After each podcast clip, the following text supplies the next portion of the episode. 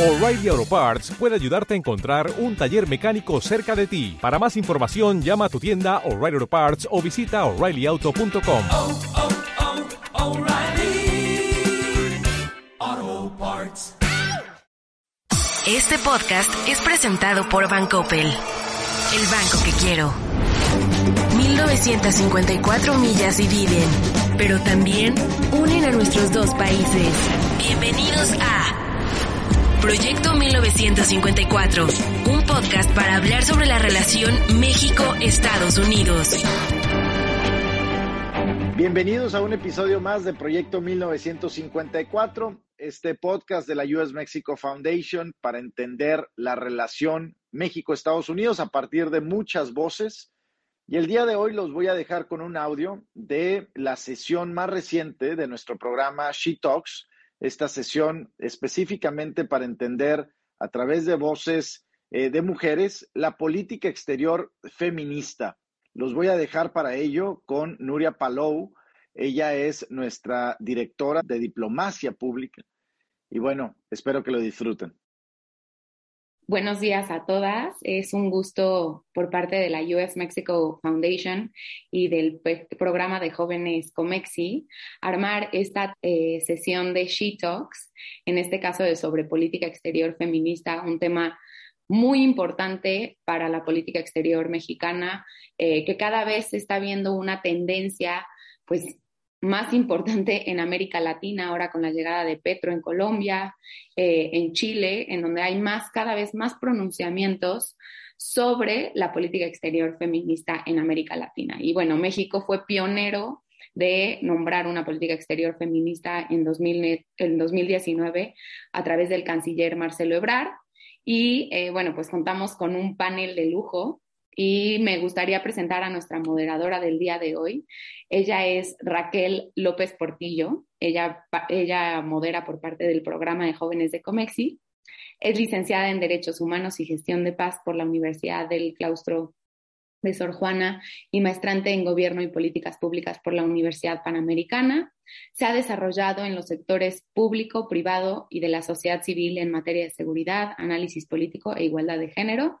Actualmente se desempeña como analista estratégica para América Latina y eh, ha publicado en medios como El Universal, el, Heraldo de México y Foreign Affairs Latinoamérica. Es asociada del Consejo Mexicano de Asuntos Internacionales, COMEXI, y es un gusto contar con, con su participación como moderadora. No dudo que este foro será espectacular con, con estas panelistas de lujo y, bueno, sobre todo conocer las distintas perspectivas de... Eh, pues europeas, eh, latinoamericanas, mexicanas y estadounidenses eh, sobre lo que es la política exterior feminista y cómo se digiere en este contexto de 2022. Te cedo la palabra Raquel y yo me quedo por aquí. Bienvenidos a todas y todos a, este, a esta edición de She Talks. Muchísimas gracias, Nuria, a ti por la presentación y por la invitación. La verdad es que para mí es un honor eh, poder moderar esta nueva edición de She Talks organizado por la US Mexico Foundation y el programa de jóvenes del Consejo Mexicano de Asuntos Internacionales. Además, pues con esta conversación sobre un tema sumamente prioritario para ambas organizaciones, que es la política exterior feminista en el panorama de las relaciones internacionales. Y en esta ocasión hablaremos sobre cómo se ha desarrollado la política exterior feminista en México desde su creación en el 2020. Posteriormente echaremos un vistazo hacia cómo van otras regiones y qué lecciones pueden, podemos incorporar como país, eh, lecciones aprendidas. Y finalmente cerraremos hablando sobre cómo se ve el panorama futuro de esta política exterior feminista y algunas propuestas a, a considerar. Entonces, eh, sin más, quisiera empezar presentándoles a las tres invitadas de lujo que tenemos el día de hoy, mujeres que sin duda han destacado en, en este tema y que han contribuido al análisis desde distintas trincheras y que estoy segura que nos darán una perspectiva muy enriquecedora. Así que eh, el, día de hoy, el, día de hoy, nos acompaña Daniela Philipson García, cofundadora de Internacional Feminista. En 2021 fue nombrada Women in International Security Next Generation Fellow sus textos sobre política exterior feminista y la agenda de mujeres, paz y seguridad han sido publicados por varios medios en Estados Unidos, Alemania, Reino Unido y México. Y Daniela es además maestra en políticas públicas por la Universidad de Harvard y becaria Fulbright García Robles 2017-2019. Bienvenida, Daniela. Eh, también le doy la bienvenida a Georgiana Martínez Garnelo y Calvo, directora general del Global Youth Leadership Forum y presidenta de la Fundación Hispano-Mexicana a favor de la educación Jóvenes por México. Ha representado a nuestro país en el Business 20 del G20 en diversos países, en donde ha realizado recomendaciones con un enfoque transversal en materia de igualdad de género sobre empleo, educación y emprendimiento. Es doctora en Ciencias Políticas con especialidad en Relaciones Internacionales por la Universidad Complutense de Madrid, máster en Comercio y Economía Internacional por la Universidad Europea de Madrid y máster en Relaciones Internacionales por la Universidad Complutense de Madrid. Bienvenida, Georgiana. Y finalmente es un gusto tener con nosotros a Ana Velasco, investigadora y consultora feminista de seguridad con experiencia en gobierno, medios y sociedad civil. Es especialista en la agenda Mujeres, Paz y Seguridad en América Latina y ha trabajado y publicado sobre el tema en Brasil, Colombia y México. Ana es también cofundadora de la Plataforma Internacional Feminista y fellow de la ONG Women in International Security desde 2020. Cuenta con una maestría en género, violencia y conflicto de la Universidad de Sussex en el Reino Unido y otra en Derecho Internacional de la Universidad de Granada en España. Además, terminó recientemente una estancia de investigación en la Pontificia Universidad Católica de Río de Janeiro y pronto se incorporará a la Universidad de Bremen como investigadora asociada. Entonces, bueno, pues sin más iniciemos con este primer bloque. Me gustaría abrir contigo, Daniela, para que nos cuentes, eh, especialmente para la audiencia que no está tan familiarizada con el término, qué es la política exterior feminista, dónde, cómo surge y sobre todo qué implica para, o sea, como mexicanas, el, que, el hecho de que el país haya asumido esta postura. Muchísimas gracias Raquel, muchísimas gracias a la US Mexico Foundation por la invitación el día de hoy. Es un honor estar con ustedes en este panel. Y antes que nada me gustaría empezar con que en realidad no existe una sola definición de la política exterior feminista. Y ahorita voy a explicar un poquito más a qué me refiero con eso. Pero en realidad hay diferentes interpretaciones y hay más que nada diferentes contextos en los cuales se puede aplicar una política exterior feminista, lo cual es muy importante tomar en consideración, sobre todo cuando estamos hablando este, de diferentes países eh, que enfrentan diferentes retos, eh, particularmente en cuanto a la equidad de género. Entonces, me gustaría empezar por la definición del Centro de Política Exterior Feminista. Ellas la definen como un marco político que le da prioridad al bienestar de las mujeres y a otros grupos excluidos, que me parece una definición, si bien como que, abarca mucho, ¿no? Que lo que nos dice en realidad es que lo que hay que poner en el centro, cuando estamos hablando de una política exterior feminista, es a las mujeres y a otros grupos excluidos. Entonces, no acotar eso nada más a mujeres y a una definición binaria del género, sino también pensar eh, en otros grupos excluidos o marginados. Luego también el Centro de Investigación eh, Internacional de Mujeres define a la política exterior feminista como una política innovadora que otra vez busca poner a los derechos humanos y a los derechos de las personas en el centro de una política exterior y de la política exterior de, un país en específico. Y bueno, la primera política exterior feminista en realidad surgió desde Suecia. Y en Suecia eh, si, si se meten a ver el documento que plantea la política exterior feminista de Suecia, es bastante comprensivo y en verdad hacen un esfuerzo muy genuino y muy, este, creo que exitoso relativamente en transversalizar la política eh, exterior feminista en todos los ámbitos de su política exterior. Entonces, creo que eh, eso, y también tienen ciertos ejes en los cuales se enfocan. Entonces, los invito a que le echen un ojo a, a este documento que delinea en verdad este, todos los diferentes ámbitos y áreas de la política exterior feminista, que no, no quiere decir que no haya sido criticada, porque también este, Suecia vende armamento a Arabia Saudita, lo cual obviamente este, pone en juego muchos derechos humanos, particularmente las mujeres. Entonces también ha sido criticada la política exterior feminista de Suecia en ese ámbito. Pero bueno, pensando en la política exterior feminista de México, en México ha sido definida con base a cinco ejes y esos son la transversalización de la perspectiva de género, la paridad de género en Cancillería, cero tolerancia a la violencia de género en la Cancillería, y luego también la paridad CB y otro eje de interseccionalidad. Entonces, esos son los ejes en los cuales se ha eh, enfocado la Cancillería en México, este, que me parecen también eh, bien, creo que luego podemos entrar un poco más a detalle en si en verdad estos ejes se han logrado y, y, cómo es que los medimos y cómo es que sabemos que en realidad han tenido no un impacto. Este, pero bueno, a mí en lo personal la definición que más me gusta y cuando pienso en una política exterior feminista y otra vez como en los diferentes contextos en los que se puede eh, ver, implementar, aplicar, cómo se puede interpretar, la definición que más me gusta es de la, la, de la Liga este, de Mujeres, la Liga Internacional de Mujeres por la Paz y la Libertad. En Alemania, es la sección de Alemania, publicaron un reporte, me parece ya hace un año, sobre la política exterior feminista y cómo debe estar centrada en valores. Entonces, este enfoque en valores me parece excelente porque otra vez permite esa flexibilidad para adaptarlos a diferentes contextos, a diferentes países, ¿no? Y los valores que eh, enmarca una política exterior feminista, según la Liga, son la rendición de cuentas, que es súper importante, la representación sustantiva y descriptiva de mujeres, la interseccionalidad, la empatía reflexiva y un compromiso con la paz. Entonces, este, si pensamos, por ejemplo, en el contexto de, de México, creo que es muy importante hablar, uno, rendición de cuentas, porque actualmente no existe en la política exterior feminista un marco que nos permita, en verdad, evaluar o ver qué se ha hecho, cuáles son los propósitos y los indicadores este, entonces, la rendición de cuentas es algo que creo que hay que enfatizar en la política exterior feminista de México. Y por otro lado, el compromiso con la paz, porque vemos que, este, si bien México adoptó una política exterior feminista, está muchas veces en contradicción con las políticas a nivel país, ¿no? Entonces, bueno, con esto concluyo mi, mi participación por ahora eh, y espero poder profundizar un poco más en estos eh, temas que puedo mencionar en, en mis siguientes participaciones. Gracias, Raquel. Muchas gracias, Daniela. Y qué importante pensar justo en esta definición, ¿no? Enfocada en valores para que pueda ser aplicada en distintos contextos. Y también creo que es bien importante considerar que no solo estamos hablando de las mujeres en una política exterior feminista, sino también de otros grupos excluidos.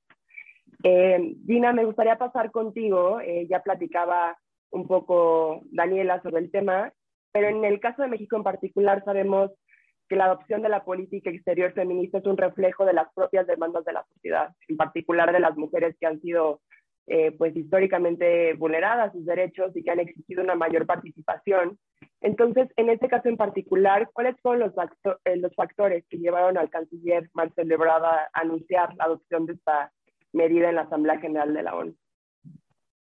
Muchísimas gracias Raquel y bueno, en primer lugar agradecer a la US Mexico Foundation por este interesantísimo She Talks y por supuesto saludo a mis compañeras, estoy segura que será, bueno, tremendamente importante. Bueno, eh, para comenzar, me gustaría eh, retomar un poco acerca de lo que Daniela mencionó, porque efectivamente eh, aquí hay que contextualizar primero dónde surge la política exterior feminista. Estamos hablando a 10.000 kilómetros de distancia de México y estamos hablando entre un continente que es el europeo. En este sentido, pues la persona que acuña la política exterior feminista es una danesa, es una académica.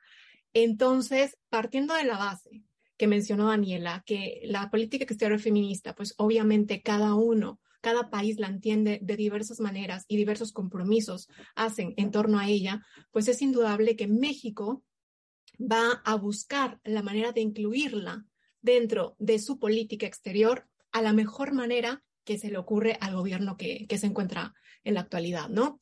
Eh, pues para, este, para responder a este cuestionamiento es necesario resaltar, pues efectivamente la naturaleza de nuestra política exterior como tal, que siempre ha sido una política exterior neutral, no intervencionista y que además recordemos a la gran internacionalista y, y bueno, una, una de las personalidades más importantes de nuestra política exterior en materia de igualdad de género. Me refiero a Hermila Galindo, quien fue precursor de la doctrina Carranza, a la autodeterminación de los pueblos y a la solución pacífica de, de controversias.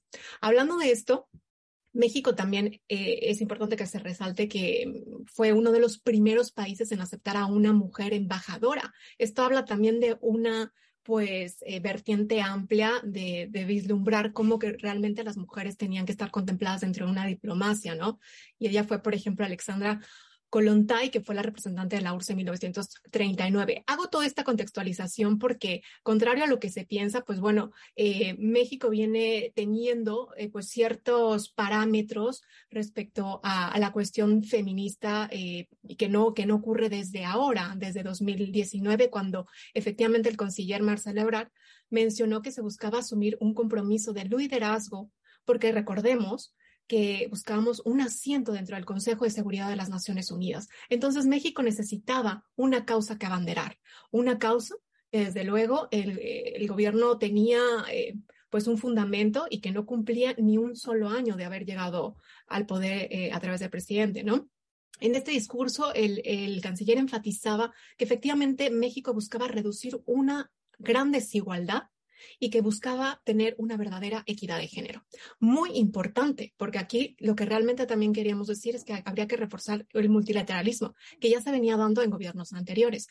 Pero eh, si contextualizamos también esas palabras, vemos que el canciller pues, eh, se encontraba dentro de una vorágine de cuestionamientos respecto a todas las caravanas migrantes que acababan de suceder en 2018 y por ende, como bien mencionaste Raquel, eh, se estaba dando una exigencia por parte de nosotras las mujeres en hacer en dar una respuesta contundente a ello, ¿no? Entonces, la política exterior feminista viene a ser también parte de esta respuesta que, bueno, con gran eh, lucidez la defiende en el Consejo de Seguridad de las Naciones Unidas.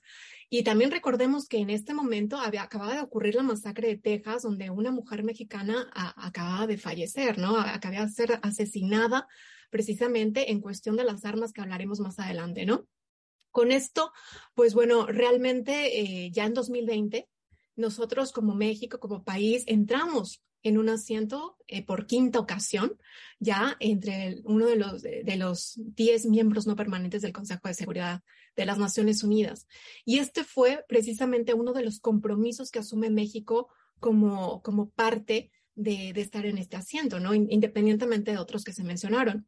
Entonces, realmente México con ello se convierte en el primer país de América Latina, muchos le llaman del sur global, eh, que no deja indiferente a nadie en tener este tipo de política. Sin embargo, bueno, hay algunos cuestionamientos y diversos eh, académicos también se lo replantean, ¿no? Porque debe tener una coherencia como país a nivel de política interna con la política exterior.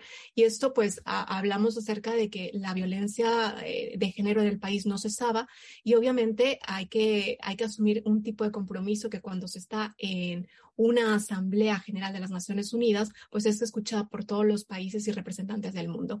Yo hasta aquí dejaría mi comentario y continuamos eh, más, más adelante sobre ello.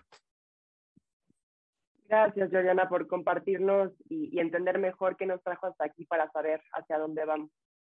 Eh, Ana, quisiera pasar contigo aprovechando tu, tu, expertise además en el tema de paz y seguridad. Como sabemos, este año marca pues 22 años desde la adopción de la resolución 1325 del Consejo de Seguridad que reconoció precisamente pues eh, cuestiones relacionadas con género dentro del área de, de, paz y seguridad, principalmente la participación de mujeres en las misiones de peacekeeping y la protección eh, de este grupo de la población y otros en, en, situaciones de conflicto. Entonces, tomando en cuenta este marco conceptual que ya nos compartían Daniela y Georgiana, eh, ¿cuáles son los compromisos que asumió México en este aspecto y cómo se relaciona la política exterior feminista con la agenda de mujeres, paz y seguridad del Consejo de, Seguridad de la ONU? ¿Qué tal Raquel? Buenos días y buenas tardes a las compañeras que no están en México. Un gusto estar aquí con ustedes. Muchísimas gracias por la invitación a la US Mexico Foundation y a todas ustedes por estar aquí. Eh, bueno, vamos a, voy a retomar algunos puntos que, que, ya abordaron mis compañeras, particularmente el de Georgiana, para responder a tu pregunta sobre eh, este punto bien importante de que México estaba buscando un asiento en el Consejo de Seguridad cuando propone eh, la política exterior feminista, cómo se entiende desde Cancillería, ¿no? Primero hay que puntualizar eso porque me parece que no es una política necesariamente de todo el gobierno, me parece que es una política particular de una instancia de gobierno que es la Cancillería. No veo, por ejemplo, que la política exterior feminista tenga necesariamente un respaldo del Ejecutivo, en el sentido la cabeza del Ejecutivo. El presidente nunca se ha pronunciado al respecto. Eso no me parece un tema banal, pero ahora regresó a ese punto. Entonces, em, cuando México busca esta candidatura, también nos enteramos por medio de la Secretaría de Seguridad y Protección Ciudadana que tienen la intención de publicar un plan de acción nacional. Entonces, ¿cuál es el contexto de la agenda en América Latina? Bueno, México se integra tarde, muy tarde, y América Latina también, de hecho, a la Agenda Mujeres, Paz y Seguridad. El primer plan de acción nacional lo publica Chile por ahí de 2008 eh, bajo la presidencia de Michelle Bachelet, que había sido ministra de Defensa en Chile y que tenía un compromiso muy fuerte con el tema de integrar la perspectiva de género en las Fuerzas Armadas. Chile publica su primer plan, se convierte, digamos, en el líder de la agenda en América Latina, publica una segunda iteración del plan unos años más tarde, después de un diálogo con la sociedad civil, eso es súper importante, hubo realmente una serie de eh, revisiones importantes acerca de las metas, el presupuesto, distintos eh, puntos fundamentales para el éxito de un plan que Chile logra reincorporar y por lo que sabemos hay un tercer plan en redacción ahora mismo en Chile. Esperamos que con el gobierno de Boric sea publicado. Está por verse, particularmente también porque traen la agenda de la política exterior feminista. Es muy probable que ocurra, pero bueno, todavía no tenemos noticias. El punto es, América Latina llega hasta 2008 cuando, como bien mencionaba Raquel, la 1325 se publica en el 2000. Después de eso, la verdad es que no hubo una eh, integración tan amplia hasta 2015 que otros países comienzan a publicar sus planes de acción nacional. Ahora también es decir que es importante decir que no es fundamental tener un plan de acción nacional para incorporar los principios de la Agenda Mujeres, Paz y Seguridad. Colombia, por ejemplo, es un caso muy interesante porque em, precisamente por el tema, el tema nacional, el tema del conflicto y de los acuerdos en La Habana. Colombia incorporó la, perspectiva de género en los acuerdos de paz por presión de la sociedad civil, que ha sido fundamental en cómo se ha incorporado y cómo se ha localizado la agenda Mujeres, Paz y Seguridad para el contexto particular de Colombia. ¿no? Este punto es importante. ¿Por qué? Porque justo una de las críticas que se hace al abordaje de América Latina a la agenda es que se ha copiado de alguna forma, o sea, eh, internalizado una visión que no necesariamente comparte, eh, digamos, eh, que, no responde a las necesidades del contexto. ¿A qué me refiero? La Agenda Mujeres, Paz y Seguridad, como bien mencionaba Raquel, está muy enfocada a las tareas de mantenimiento de la paz. Entonces, esas son acciones externas de estos países, ¿no? Es decir, vamos a buscar apoyar la perspectiva de género en estas operaciones allá afuera, ¿no? fuera de mis fronteras. ¿Qué pasa cuando tienes una región que, para empezar, no tiene conflictos tradicionales, salvo algunos casos, por ejemplo, Colombia, pero que realmente no hay conflictos entre estados? ¿Qué pasa cuando hay una poca incorporación de, cuando, cuando no eh, contribuyen significativamente con elementos, con cascos azules, pues, a las operaciones de mantenimiento de la paz? Entonces, esto abre preguntas de cómo entonces se incorpora la agenda Mujeres, Paz y Seguridad en América Latina. Y me parece que México, al llegar un poco tarde, insisto, 20 años después, a presentar su plan, no, no alcanza a formular una propuesta sólida en ese sentido. México mantiene esta perspectiva de vamos a incorporar la agenda para nuestras misiones de mantenimiento de la paz. Entonces, cuando vemos el nivel de participación de México en estas misiones, pues es muy modesto. Entonces, se queda toda una pregunta pendiente de, bueno, entonces, ¿para qué les sirve la Agenda Mujeres, Paz y Seguridad a las mujeres en México? Cuando, como también mis compañeras eh, ya mencionaron, hay un tema muy importante de inseguridad de las mujeres en el territorio mexicano, y no solo mexicanas, sino mujeres migrantes también.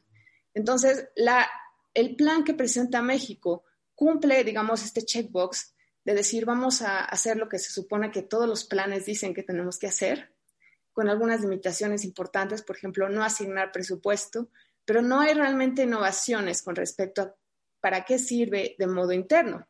Entonces, algo que cumple el plan es darle, dentro de todo lo que implica la política exterior feminista, como ya describió Daniela, probablemente el Plan de Acción Nacional sea el único, eh, el único ahora sí que plan específico de acción de la política exterior feminista. Lo único que tenemos más claro de cómo medir, porque hay indicadores. Fuera de ahí, la política exterior feminista no nos da absolutamente ninguna base y ha sido un reto para nosotras en Internacional Feminista medir el éxito de la política exterior feminista y las platicaremos en un momento sobre eso, pero me parece que el vínculo entre la PEF y la Agenda Mujeres, Paz y Seguridad va por ahí. Es la única, la única sección desde nuestro punto de vista que es medible de la política exterior feminista. Ahora, que sea un plan que necesariamente cumpla con todo lo que la sociedad civil hubiera esperado, eso creo que es cuestionable, pero quizás es tema de otro, de otro foro. Entonces, lo dejo por ahí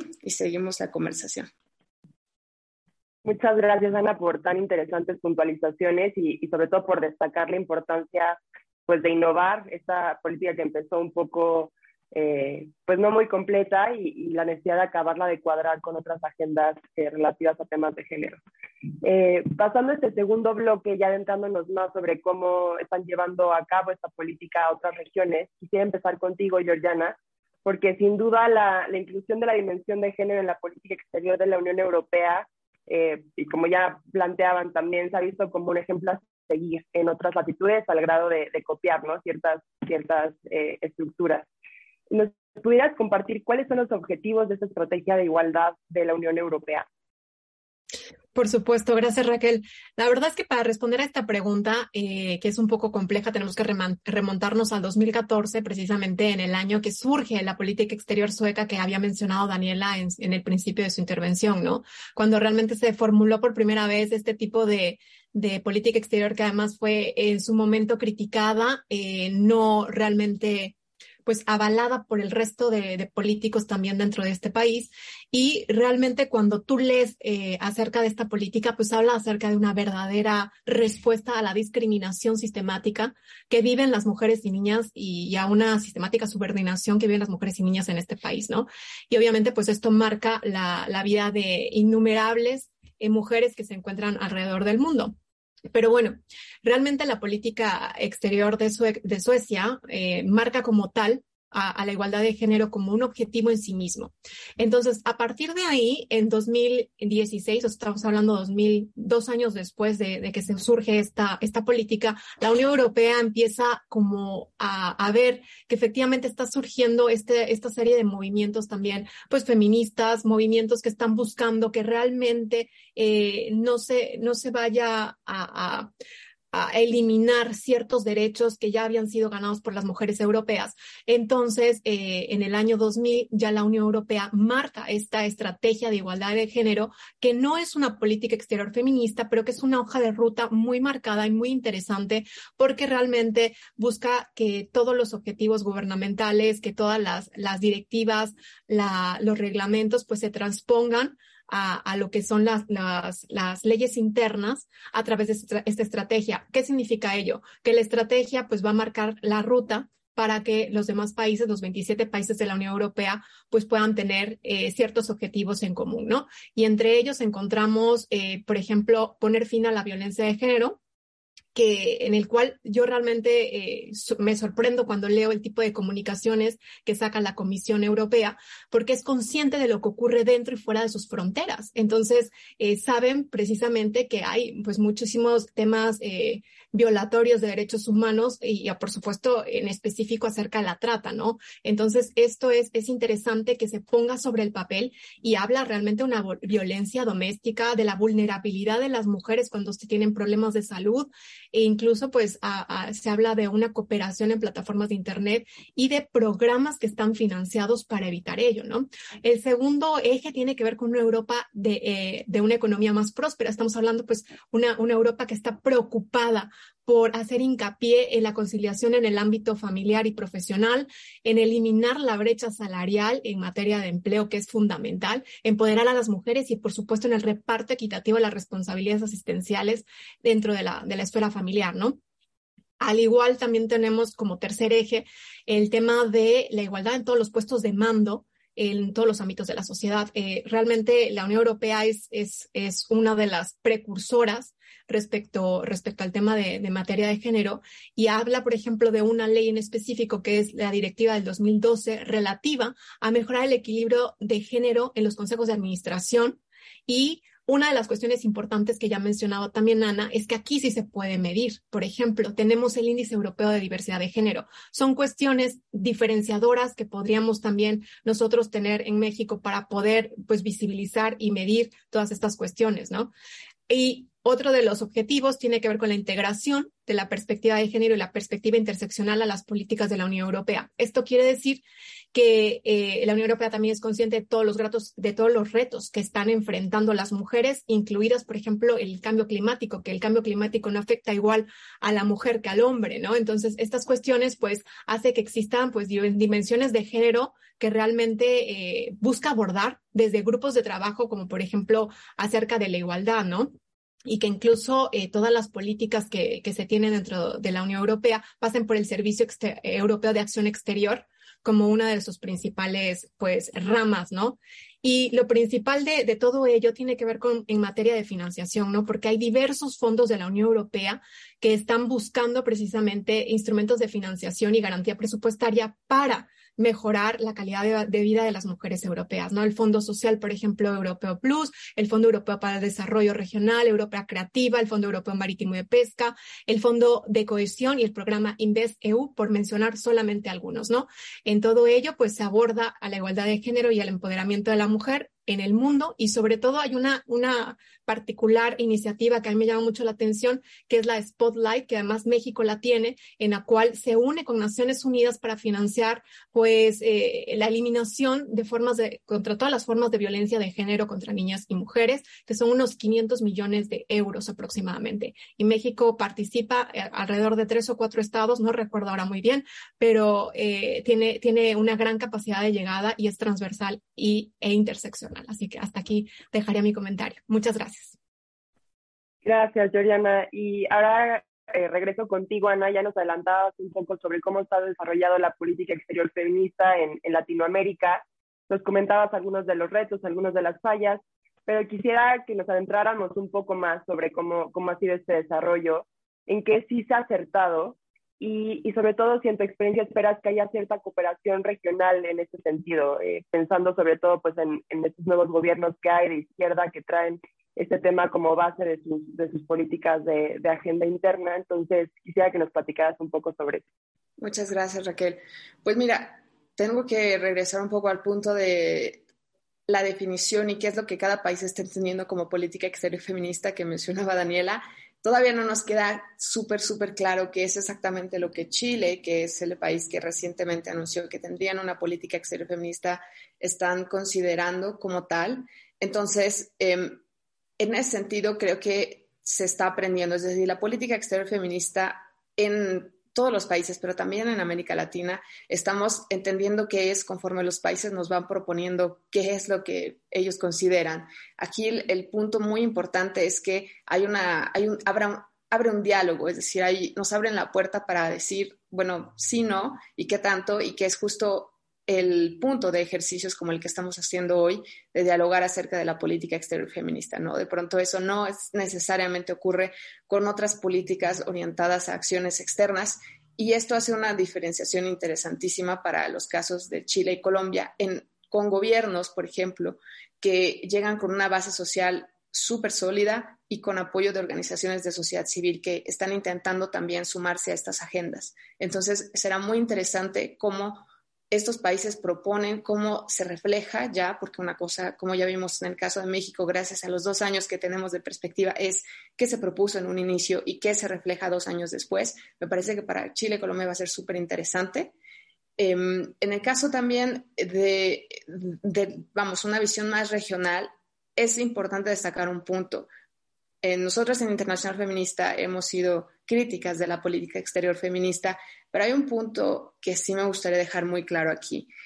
México ha defendido que propone la política exterior feminista desde un punto de vista multilateral, uno, en defensa del multilateralismo, que, que se ha manifestado en crisis en los últimos, yo diría, cinco, tal vez hasta diez años, y también en defensa de la, las digamos, una lucha de décadas de las mujeres en los ámbitos de política exterior, en el que ya se habían conseguido ciertos, eh, se supone que se había logrado consenso en muchos puntos y que está enfrentando lo que podríamos llamar un backlash en los últimos 5 o 10 años. estos dos, estos dos eh, argumentos no son, ah, pues, la verdad es que México en ese sentido ha sido valiente, yo diría, en proponer que su política exterior es feminista. ¿Por qué? Porque están haciendo una defensa de esta lucha que lleva desde los 70 en México, recordando que fue la sede de la primera conferencia de la mujer en los 70 y que estaba siendo amenazada, que está siendo amenazada por liderazgos autoritarios, no solo en otros, en otros rincones del mundo, pero también en la propia región. Y pensemos en el tema de Brasil.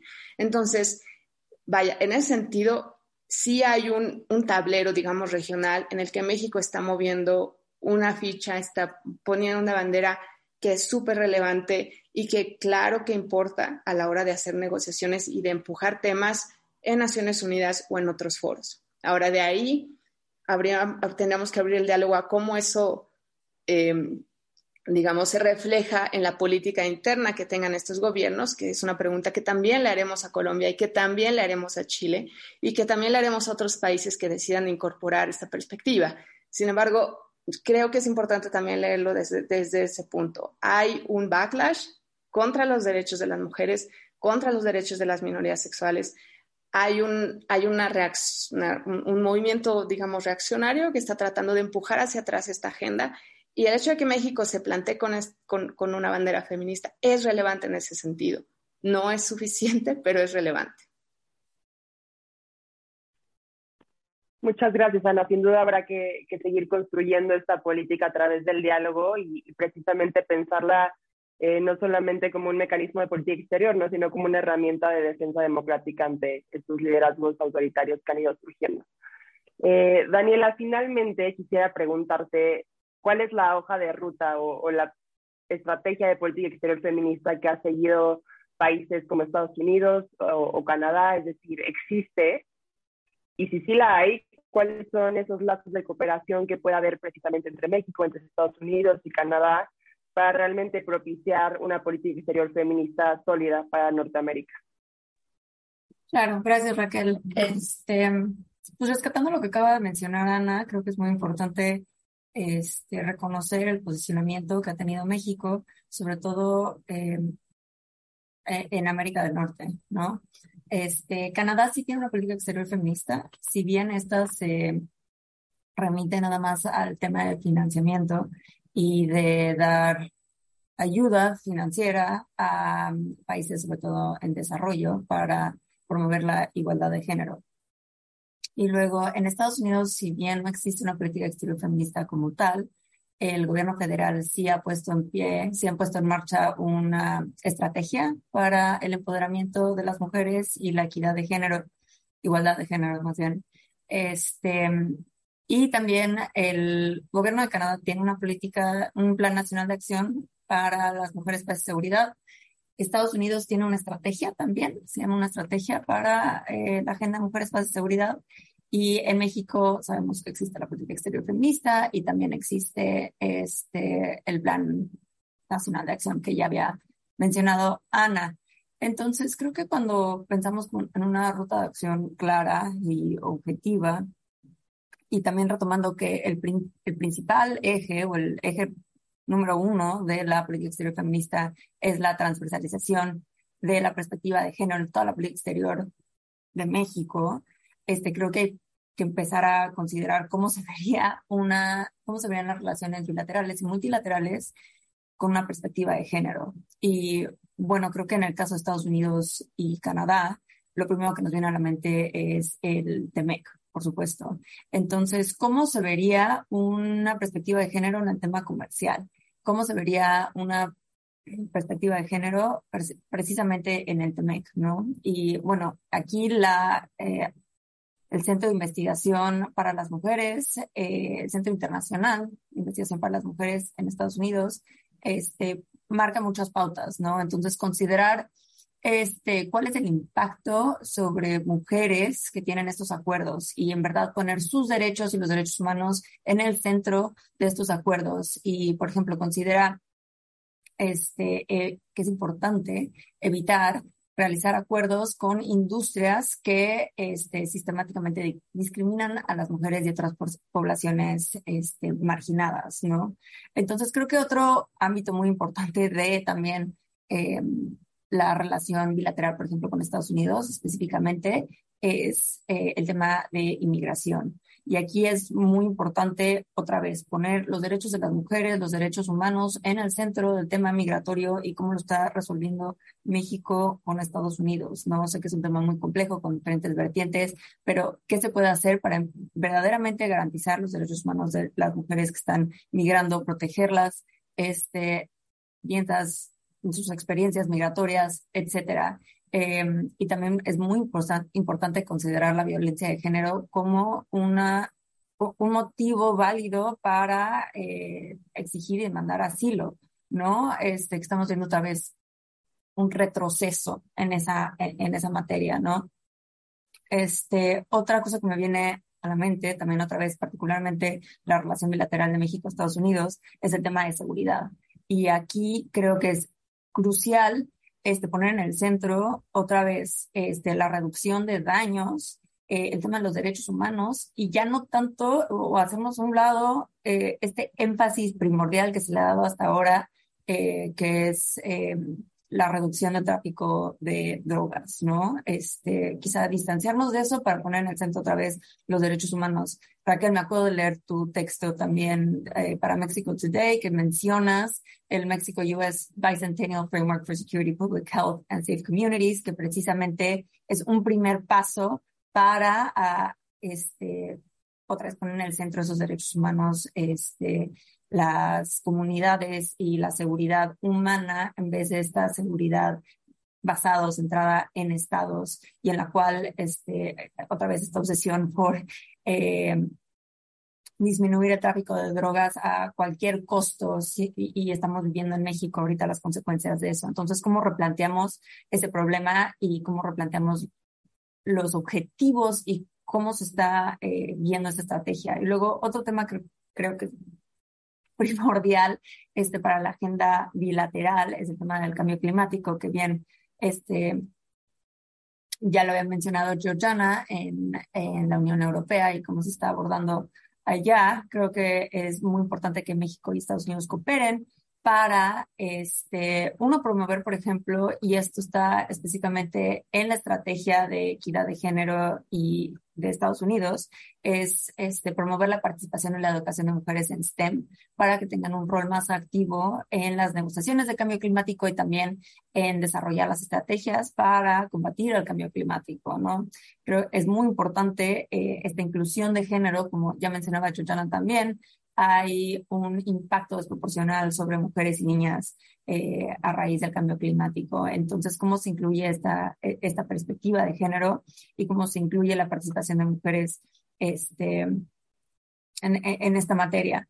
Y ya para cerrar, creo que otra área que es importante discutir es el tema de financiamiento, ¿no? Y cómo, eh, por ejemplo, USAID juega un rol muy importante en México para financiar este, iniciativas, sobre todo desde sociedad civil, para disminuir, para erradicar la violencia de género este, y para atacar temas de seguridad. Sé que ahorita tienen una iniciativa muy interesante para eh, capacitar a policías en temas de investigación para reducir y erradicar feminicidios, sobre todo en la región norte del país.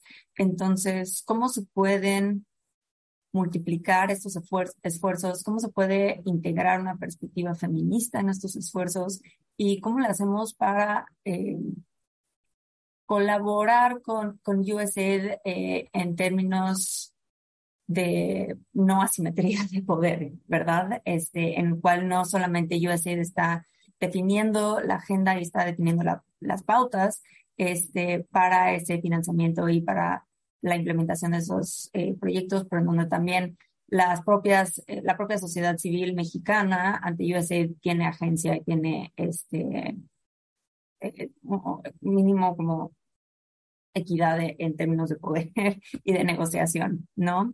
Este, para que sean también las propias organizaciones y sociedad civil mexicana feminista quienes estén planteando este, cuáles son los objetivos y las estrategias y cómo alcanzarlos, ¿no? Eh, y ya con eso cierro mi participación, pero definitivamente hay muchísimo que hablar sobre este, una perspectiva de género en la agenda bilateral con Estados Unidos y por supuesto con la agenda eh, con Canadá también. Y ya el último tema que me gustaría eh, puntualizar es esta, el tema de tráfico de armas, creo que es muy importante este, entenderlo y eh, estudiarlo, analizarlo con una perspectiva de género, porque si bien los homicidios de mujeres en el país han aumentado con una arma de fuego en los últimos años, entonces eh, reducir este tráfico de armas sí es muy importante y sí tiene una perspectiva, sí tiene un impacto en las mujeres muy, muy, muy importante. Además, también la violencia de género eh, y, particularmente la violencia doméstica puede convertirse en fatal o puede convertirse en mortal cuando hay una arma de fuego. Y eso aumenta muchísimo el riesgo, particularmente para las mujeres que son víctimas de violencia doméstica. Entonces, bueno, con eso ya termino y muchas gracias, Raquel. María, creo que nos dejaste pensando en muchísimas cosas y, y es eso, al final eh, la política exterior feminista no, es, no debe ser o no, no debemos esperar que es algo superficial o, meramente un, un, adorno en cierta área del gobierno federal, ¿no? Es sin duda un esfuerzo exhaustivo en cada ámbito y que debemos tener ese compromiso eh, de asumirla en cada ámbito eh, de los compromisos que asumimos como país, ¿no? Desde el ámbito comercial, desde de migración, desde la seguridad, entonces, sin duda, muchas cosas que pensar. Y eh, aprovechando esto que estamos pensando, finalmente este tercer bloque es para abordar qué, qué propuestas, ¿no? qué evaluación podemos hacer sobre este tema. Y además de las preguntas, quisiera que nos regalaran también una breve conclusión de un minuto sobre, sobre esta conversación que hemos tenido. Eh, empezando contigo, Ana, desde que desde Internacional Feminista han hecho un seguimiento muy puntual del desarrollo de la política exterior feminista en México y para quienes nos escuchen, sin duda síganlas porque sacan información muy interesante sobre y muy puntual sobre este tema. Entonces, desde lo que han investigado, ¿cuál sería el balance en el cumplimiento de esta agenda eh, a poco más de dos años y, y cómo ves el futuro, eh, sobre todo en el país?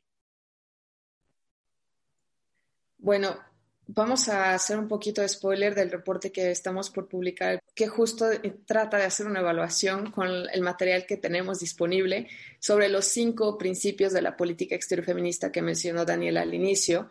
De forma muy general, es decirles que, bueno, Cancillería lo entiende desde dos perspectivas. Uno, eh, se pone a manera, insisto, muy eh, general, metas internas, digamos, dentro de la institución sobre cómo se reflejaría esta política exterior feminista, ¿no? Es decir, que, cómo armarían las bases para después realmente implementar la política exterior feminista. Entonces tiene, digamos, estas dos vertientes, una interna, una externa.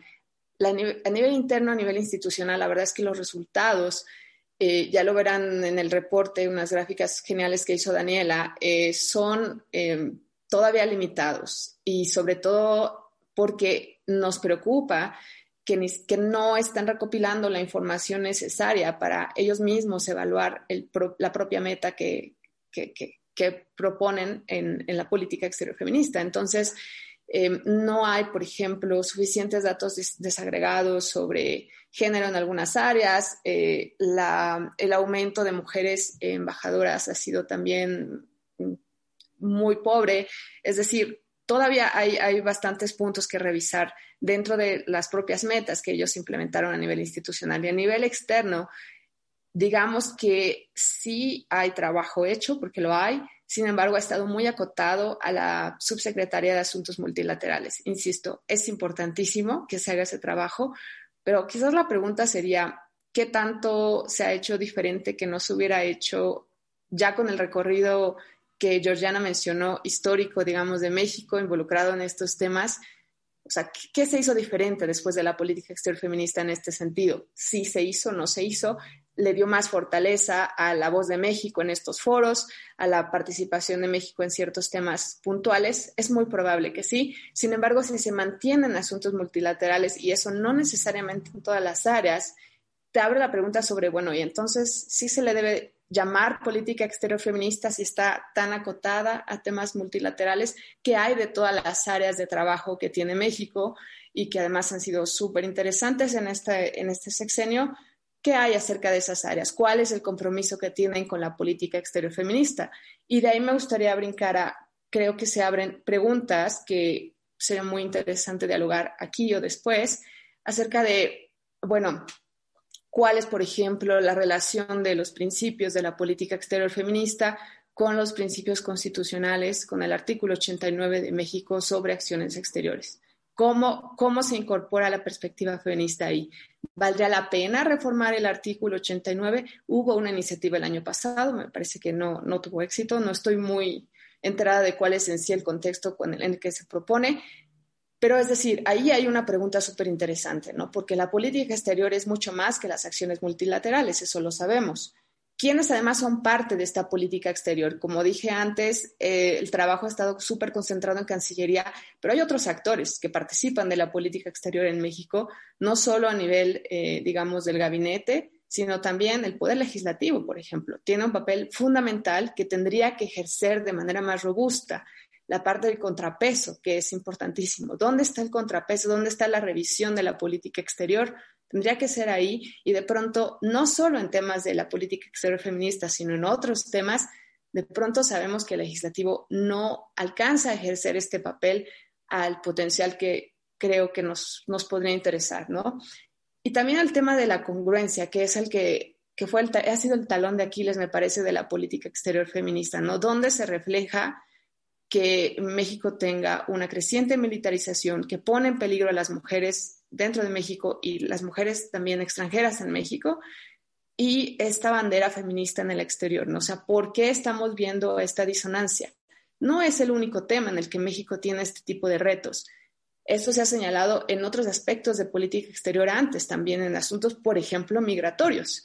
Entonces, me parece que la política exterior feminista puede también usarse como un punto de entrada para abrir un diálogo sobre la política exterior de México en general, que además también hay que decirlo, de pronto se encierra esa discusión en círculos muy pequeños, en círculos eh, elitistas, que no necesariamente abren el espacio a la sociedad civil.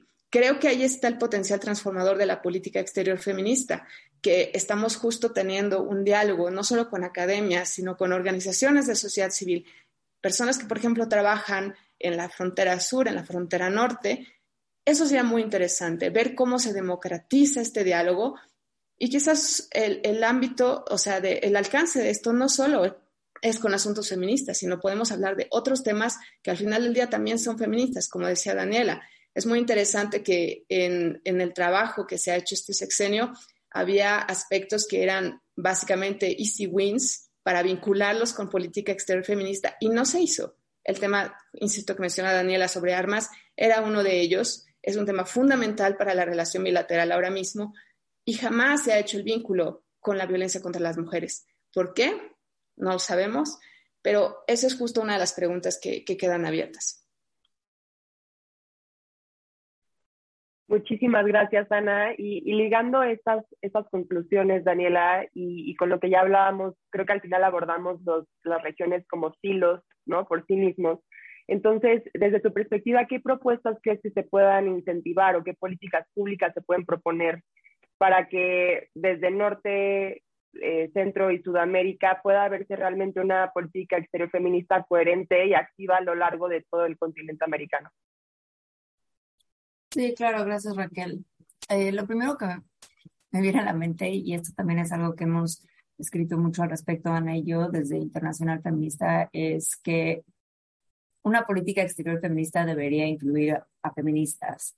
Este, y es indispensable la participación de organizaciones feministas en la formulación, en el diseño, en la implementación y luego en la evaluación de una política exterior feminista. ¿Y a qué me refiero, con la inclusión de, de feministas? Es que tradicionalmente, históricamente, las estructuras, las instituciones de gobierno han sido profundamente patriarcales.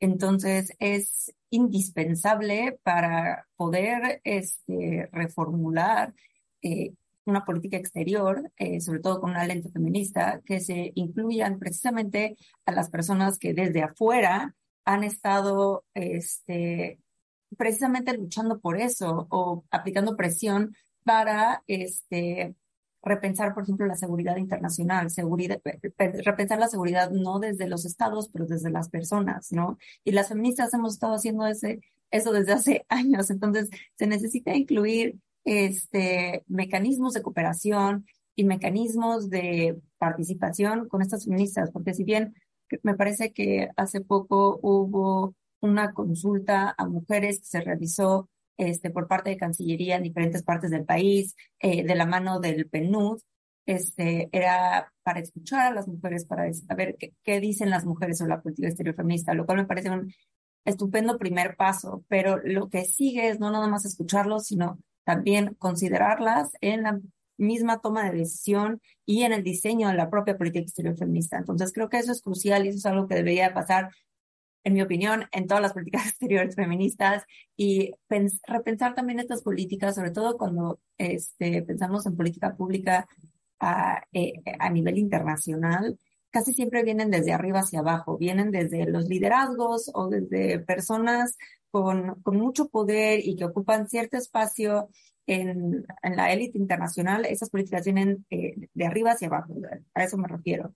Y pensar también en en cómo podemos revertir esa dinámica, cómo podemos pensar en, en, incluir a las personas que en verdad están viviendo las consecuencias de temas globales muy importantes como conflicto armado, este, cambio climático, conflictos armados no tradicionales, que es el caso en América Latina, cómo incluimos el, el expertise y el conocimiento de las personas que están eh, viviendo eso en su día a día, que podemos considerar que son expertas en lidiar con eso, cómo integramos su opinión, su experiencia, su expertise para informar las políticas públicas de abajo hacia arriba. Creo que eso es en verdad fundamental y crucial, sobre todo cuando estamos eh, tratando de resolver estos temas globales, hay que empezar desde lo local. Y Ana y yo también escribimos un texto al respecto sobre lo importante que es este, crear puentes entre la política doméstica, la política nacional y la política exterior, porque últimamente para resolver estos temas que cada vez son más, este, pues no, no sé, a mí luego no me deja dormir, por ejemplo, el tema del cambio climático, ¿no? Este, ¿cómo empezamos a resolverlo desde lo local? ¿Qué podemos hacerlo desde nuestro contexto cada quien? Este, y eso quiere decir para el gobierno, por ejemplo, para el gobierno federal de México, ¿cómo empezamos a nivel federal? Este, otra iniciativa que, que a, mí me parece muy valiosa, que este, lamentablemente ya no tiene financiamiento, es, eh, se llama MUNCPAS y empezó, me parece, desde InMujeres y es precisamente eso, ¿no? Ir, platicar, generar conversatorios con mujeres en México que han este, vivido eh, el temas de conflicto en México y cómo informar a este, los diferentes niveles de gobierno sobre cómo este, resolver esos temas.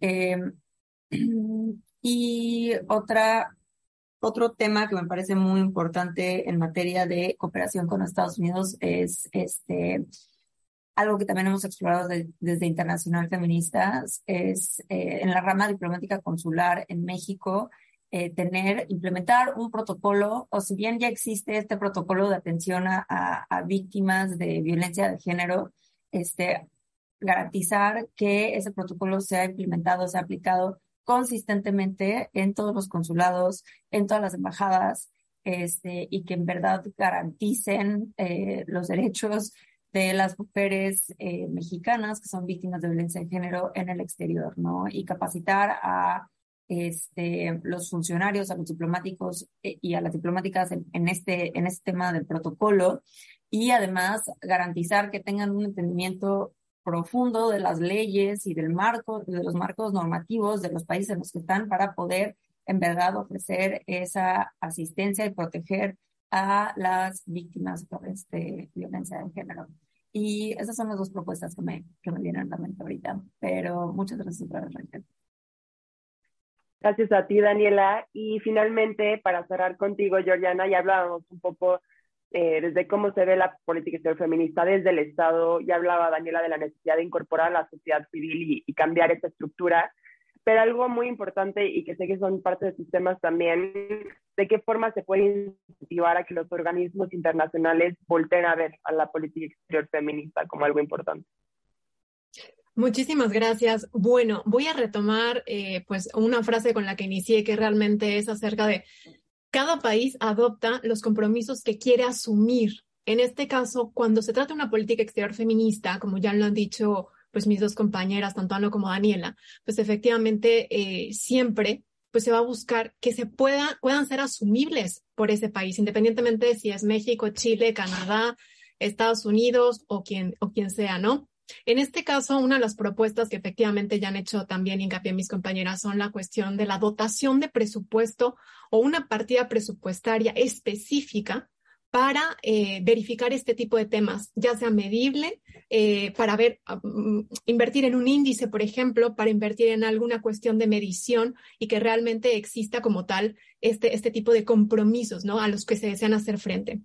Respecto al tema que mencionas de los organismos internacionales, creo que eh, muchos de ellos han hecho hincapié sobre todo a raíz de la aprobación de la Agenda 2030, en el cual pues se eh, permeó completamente el marco internacional acerca de la priorización de la igualdad de género como uno de los objetivos principales, que es el número cinco, y, terminar con todas las formas de discriminación o contra las mujeres y niñas, se ha hecho mucho hincapié en ellos, en especial eh, en el G20, en el cual, por ejemplo, en el Business 20, estamos hablando, eh, al cual pertenezco, se habla de desde 2019 se creó precisamente con Arabia Saudita un grupo de inclusión de mujeres para el empoderamiento femenino, para el emprendimiento dentro del G20, que nunca había existido. Entonces, estamos hablando de un grupo que se llama Women in Business Action Council y Women in Business, que, se creó a partir de ahí y se ha ido, pues, eh, han ido sacando diversos policy papers, documentos políticos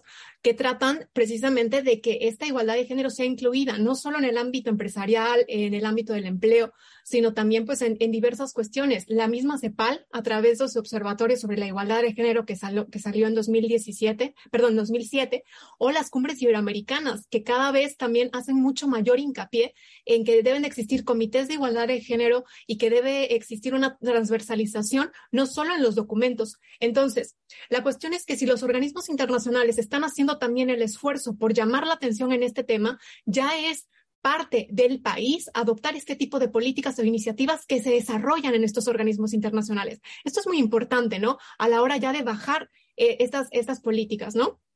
Y una de las cuestiones también que, que se que planteaban mis compañeras anteriormente, tanto Daniela como Ana, es si realmente tienen esto unas verdaderas implicaciones eh, para las mujeres en México. Y la realidad es que aún no podemos valorarlo ni vislumbrarlo, ¿no? Como tal.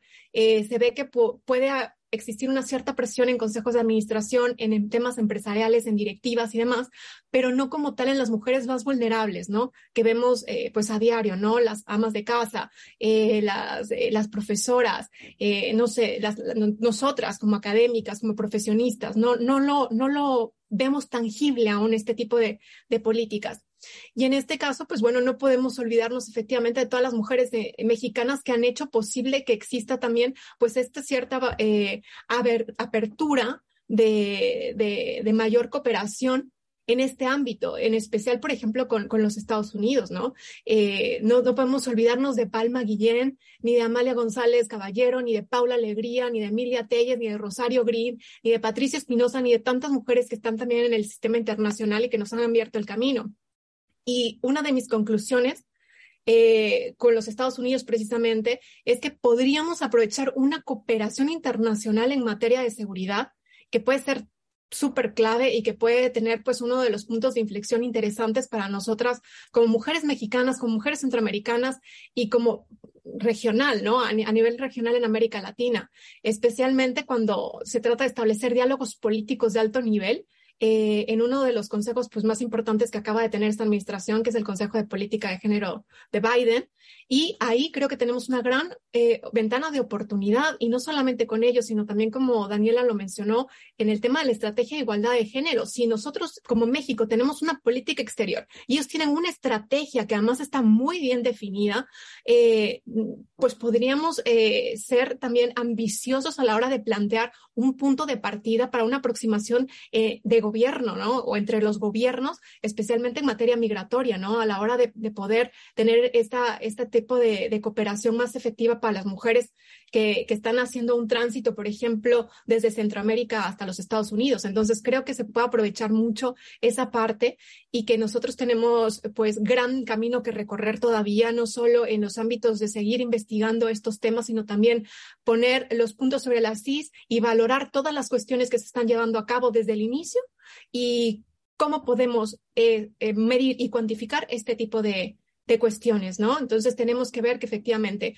a las mujeres eh, mexicanas pueda ser beneficiosa una política exterior que realmente tenga, sea palpable y tangible en nuestra vida diaria. Muchas gracias, Georgiana. Pues como vemos, a pesar de los muchos desafíos y las luchas pendientes, sin duda la agenda de la política exterior feminista ha sido un paso fundamental para priorizar la igualdad de género como un eje vital de las relaciones internacionales actualmente. Y pues de ahí que sea tan importante seguir dialogando y tener un enfoque consistente y sobre todo poder hacer esta agenda nuestra.